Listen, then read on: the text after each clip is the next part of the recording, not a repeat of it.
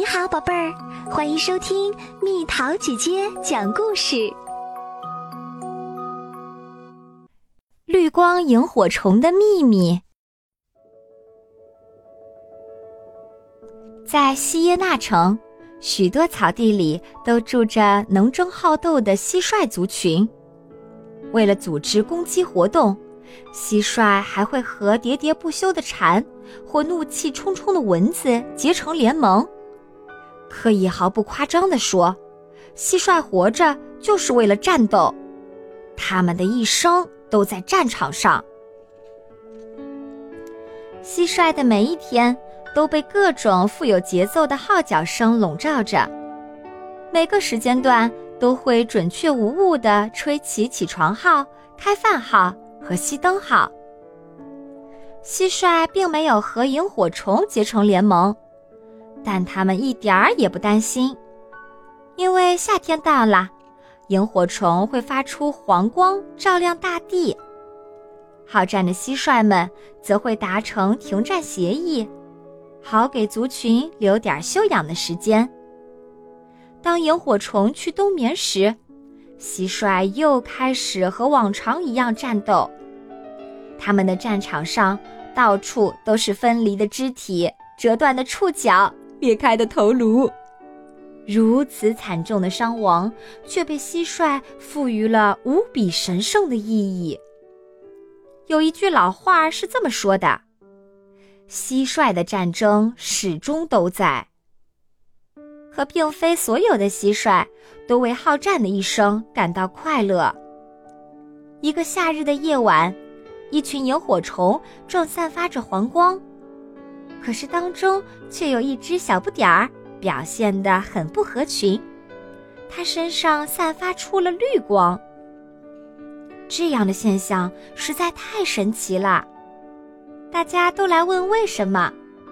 可这只散发绿光的萤火虫却像个哑巴一样，什么也没回答。这只小萤火虫并没有远离它平时常待的地方。它还是喜欢在废旧的干草堆周围转悠，在黎明前又会回到族群里和其他萤火虫一起入睡。眼看着日子一天天过去，那废旧的干草堆周围聚集了很多好奇的蟋蟀，他们想弄明白这散发出绿光的萤火虫到底有什么目的。于是，蟋蟀们议论开来：“这只萤火虫想干什么？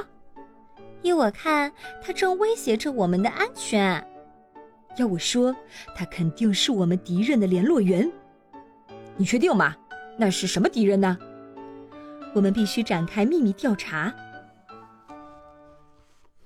这只散发绿光的萤火虫这么醒目，它为什么要向大家展示自己的异样之处？”也许他是爱上了一只绿色的金龟子。一只很年轻的蟋蟀脱口而出，它并不像其他蟋蟀那样疑惑。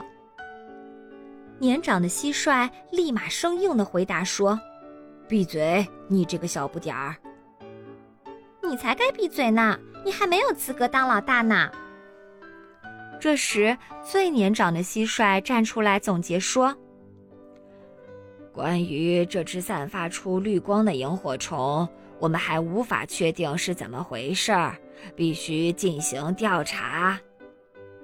蟋蟀们展开了秘密调查，但最终还是一无所获。这只萤火虫依旧过着正常的生活，还是习惯在夜晚出来玩耍，在干草堆周围转悠。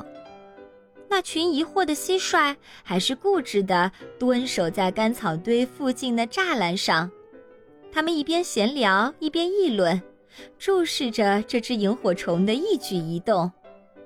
夏天就这样过去了，萤火虫开始冬眠。这只萤火虫在冬眠前自言自语道：“这群可怜的蟋蟀啊，最终还是不明白我所做的一切。”我这么做其实是想告诉他们要团结起来，和平共处。我散发绿光，本想给他们发出信号，指明一条自由之路。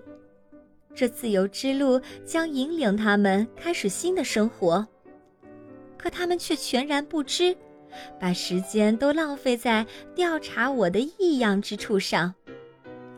只要蟋蟀还不明白战争是世上最大的悲剧，我就还会回来指引他们。明年春天我还会回来的，如果有必要，后年我也会回来的。又到了今天的猜谜时间喽，准备好了吗？里面都是空气的面包圈，猜猜到底是什么？